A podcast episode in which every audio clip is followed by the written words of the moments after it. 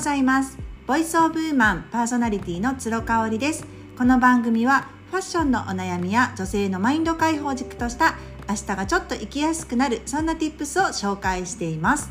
はい今日で11月も終わりですね。うちはね本当に11月の記憶があっという間でなんですよ毎年。なんでかなって思ったんですけどまあ遡ること学生時代は9月に文化祭があって10月に体育祭があってっていう感じなんですけど11月ってあの祝日も多いからかそんなに学校行事がなかった記憶があるんですね。なのでなんかあっという間に12月になっちゃったなって毎年思っていて。でそれとねあのー、11月生まれがいないんですようちの家族に。そう、えーと、10月にねお姑さんがあのお誕生日なんですけれども、えーと、11月が1人もいなくってで12月に姪っ子なんですよね。なのでそういうのもあるのかななんていうふうに思いますが、まあ、11月って本当に1年のうちでも過ごしやすくて暑さが引いてですねそして朝晩も過ごしやすく日中はポカポカみたいな本当にいい天気が続いてましたよね。なので明日からねぐぐっと気温が下がるっていうことを聞いてちょっと戦々恐々としております。で、えー、と11月のちょっと振り返りをねしたいなと思うので皆さんもよかったらご一緒にしていただけたらと思います。今月はね頑張って朝ライブをやりましたねえー、っと2回ぐらいお休みしたのかな？後半ちょっとお休みしたんですけどやっぱりあの10月の31日に500回を迎えたんですよ。でそっからね11月1日が501回2日が502回っていう感じで日付と,、えー、とその回数がねリンクしてたんですごい覚えやすかったのね。今までなんかずれちゃってるとね間違えて回数書いちゃったりとかして後で修正したりしてたんですけどそれがすごく分かりやすかったんであのー、今日もやらせていただきますが今日で530回っていうことですね。あの本当に、ね、11月はほとんど雨が降ることがなかったのであのザーザー雨の日とか23日は確か雨だったと思うんですよ朝。なのでお休みしたと思うんですけどあのできましたね朝ライブもね。いやいや頑張ったななんていうあのなんかすごく大それた感じではなくてですね。本当になんかやり続けて皆さんとねオンラインでつながっていろいろお話もできて楽しくあのできました。私本当にねにあの普段人と会わないのでね。なのでまあ、日中はピロちゃんと話したり主人がいる時はリモートで主人主人がねリモートワークしている時は主人と話したりぐらいなので。うん、本当にありがたいですね。あの私がこうオンラインでやることによってその感謝もしていただけるし私も感謝をするっていうね。なんかそんな時間がとっても今年も楽しかったなっていう気がします。で、えー、と12月のですねもう31日までがっつりやります。もうあの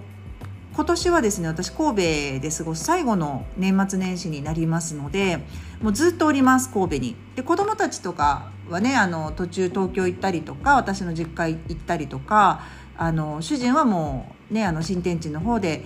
引っ越しをねもう先にしてくれるので新居の方に入ったりするんですけれども私はねもう変わらずあのずっと神戸におりますので、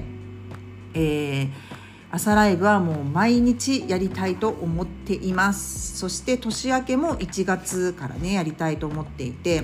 で12月はね2年ぶりに着付けを再開するんですよ。いやいやいや2年ぶりじゃない3年ぶりに着付けを再開するんですね。で年明け3月にあの長男の卒業式がありますのでそれに向けてですね私実は着物をたくさん持ってるんですね。3年前ぐらいのインスタをご覧いただいている方はよくご存知かと思いますがうちの母で母がですねもう着物が大好きで、まあ、娘3人いますのでねとにかく着物をねあの持ってるんですよ。で私があの着付けを4年前ぐらいかなものすごく好きでやってた時にあの断るごとに送ってきてくれましてもうこれは私が雪が長いからねあなた来なさいみたいな感じで。本当にたくさんあるんですよ。で今はねあのトランクルームに入れている状態で、まあ、なぜかっていうとちょっとコロナになってね着物を着なくなったっていうこととあとはピロちゃんがうちはね猫ちゃんがおりますので猫ちゃんやっぱり、ね、大好きなのよねああいう質感のものが。なのでちょっと困るなっていうことでうち霧のタンスとかに入れてないんでね。あの、まあ、収納も次のうちで見直したいななんて思いつつ再開するのでもしかしたら1月は1日ぐらい着物を着たあのライブなんかもやりたいあのもちろん着付けからはできないので着た状態でのライブをやりたいななんていうふうに思ってますね。なんかねお友達と会ってる時にライブとかもしようかななんて思うんですけれどももうね話に夢中になっちゃってあとはまあ私たち自身がこう外に発信する人が多いんでねあまあここだけ話みたいなのも正直あるのよね。その経営者ゆえの苦悩だったりとか母親だからこその苦悩だったりとかだからねそういうところがあるのでねあんまりオフィシャルに話せないことも多かったりするんですがまあ来年はねあのそういう時にやりたいなと思っててなんかはっちゃんがあのお互いそれぞれのお家からほろ酔いライブをやりたいってことを言ってくれてて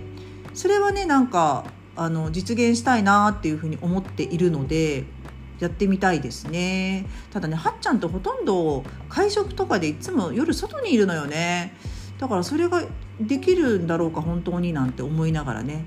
思ってますけれども。そういうのもなんかお正月ならではだからやってみたいななんて思ってます。またねあの楽しい企画をオンラインでいろいろしたいと思います。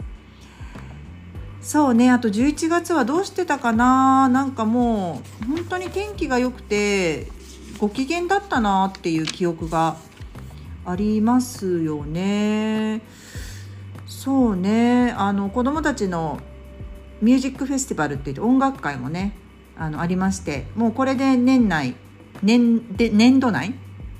かな？子どもたちの行事は卒業式を抜かしてなくなったっていう感じなのでね。まあやっぱコロナだから本当に簡素になっちゃってね子どもたちの行事も。あの我が家は長男が、えーと、コロナになったのが4年生からになるのでコロコロナショックがね。あのそれまではね運動会とか本当に感動的なね6年生の種目とかも全部見られたし音楽会もね土曜日に1日がかりでやってたんですよ。本当に椅子を何脚も用意してねうんそういうの経験できたんですけど、まあ、次男に関してはもうあのコロナ入学コロナ元年の入学なのでほとんどもう簡素化した行事しかなかったですよね。まあまあただあの次男くんはあんまりそういうのを参加したり練習するのが好きじゃなかったんで結果オーライかなっていう気はし気はしますけれどもね。うーん12月はねなんかイベントがたくさんあるんだけど寒くなるじゃないですか。だからもう服装に迷うよね。ちょっとパーティールックなんかしたいけどやっぱり寒かったりとかしますよね。私ね今レースものが気になっててこうニットからちょっとレースをちらっと見せたりとかなんかそういうレイヤードをねしたいなと思ってるんですよ。なんか良くないですか？年末感ありますよね。パーティー感あるかなと思っていて。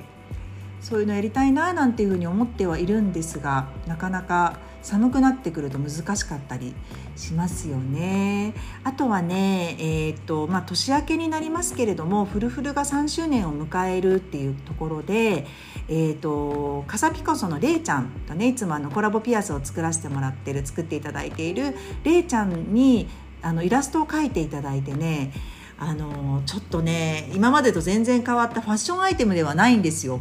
雑貨になるのかな？をね販売しようと思っていて。うーこれもなんか私が欲しいから作ってもらったっていう感じなんですけど楽しみにお待ちいただけたらなっていうふうに思っています。はい最後まで聞いていただいてありがとうございました。12月もお付き合いどうぞよろしくお願いいたします。